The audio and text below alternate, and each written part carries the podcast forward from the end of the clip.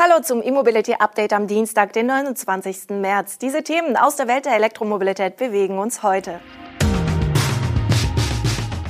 Tesla unterbricht Produktion in Shanghai erneut. ACM vor dem Aus. Nikola produziert E-Lkw in Serie. Kettle bringt dritte Cell-to-Pack-Generation und Ubitricity baut 200 Ladepunkte in Berlin. Tesla muss die Produktion in seinem Werk in Shanghai erneut unterbrechen, diesmal für vier Tage. Die Produktionspause läuft laut eines Medienberichts von Montagmorgen bis Freitagmorgen dieser Woche. Die Stadtverwaltung hatte am Sonntag angekündigt, die Metropole in zwei Phasen in einen harten Lockdown zu schicken, um Covid-19-Tests durchzuführen und einen der stärksten Ausbrüche in China in den Griff zu bekommen. Reuters berichtete in der Folge unter Berufung auf zwei mit der Sache vertraute Personen, dass bei Tesla die Fertigung bis Freitagmorgen betroffen sei. Zunächst hatte der Autobauer zusammen mit seinen Lieferanten versucht, den Betrieb in einem sogenannten Closed Management aufrechtzuerhalten.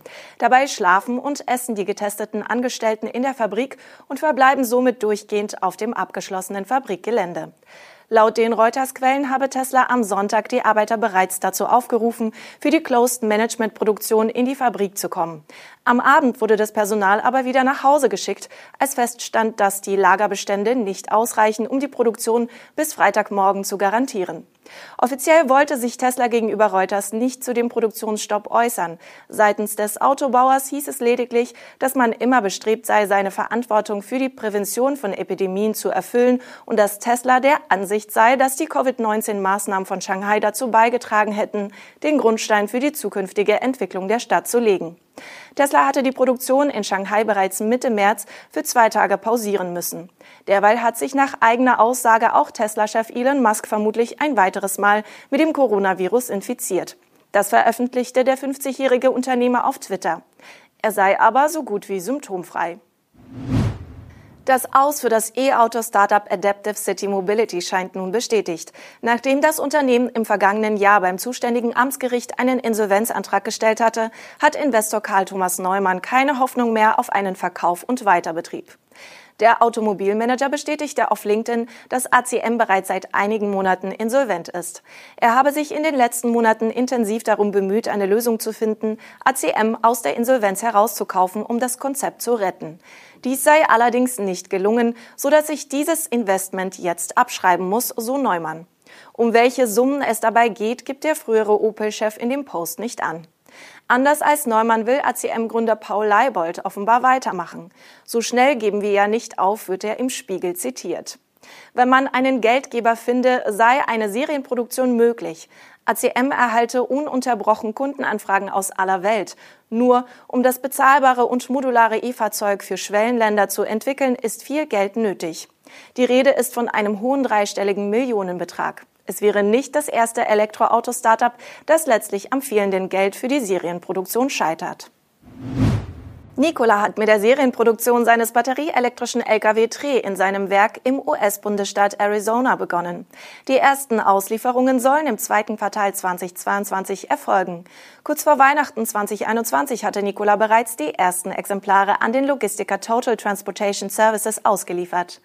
Die Fahrzeuge wurden aber noch auf der Pilotlinie montiert. In der Folge konnten das Unternehmen einige Aufträge und Absichtserklärungen erzielen. Wie wichtig der Start der Serienproduktion für das Vertrauen der Märkte in das Unternehmen war, zeigt die Reaktion an der Börse. Dort legten die Aktien des E-Lkw-Bauers um 15 Prozent zu. Bis zum Start der Serienproduktion konnte Nikola 40 Vorserienexemplare bauen, von denen bereits 18 an Kunden ausgeliefert wurden. Die restlichen 22 Fahrzeuge befinden sich noch in der Endkontrolle oder warten auf die Auslieferung. Nikola will bis zum Ende des Jahres 300 bis 500 batterieelektrische Sattelzugmaschinen ausliefern, wenn eine bessere Verfügbarkeit von kritischen Komponenten gewährleistet ist. Die Lieferkette dürfte also eher der begrenzende Faktor sein als die Produktionskapazität, die gemäß der früheren Pläne des Unternehmens deutlich größer ausgelegt wurde.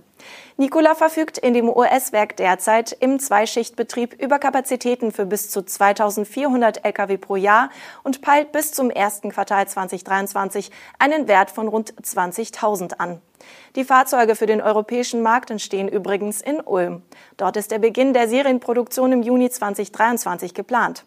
Die Anlage wurde bereits im vergangenen September eröffnet, zusammen mit dem Partner Eveco, der die Fahrzeugplattform stellt. Der chinesische Batteriehersteller Kettle hat die dritte Generation seiner Cell-to-Pack-Batterietechnologie angekündigt. Diese sei bereit für die Massenproduktion und soll in einigen Punkten sogar Batteriepacks mit 4680er Zellen überbieten. So rechnet Kettle laut chinesischen Medienberichten vor, dass die intern als Kirin-Batterie bezeichnete Cell-to-Pack-Technologie bei gleicher Zellchemie und gleicher Batteriepackgröße 13 Prozent mehr Leistung liefern soll als 4680er Batterien. Die Markteinführung ist für April geplant. Es wird sowohl Varianten mit LFP als auch mit NCM-Zellen geben.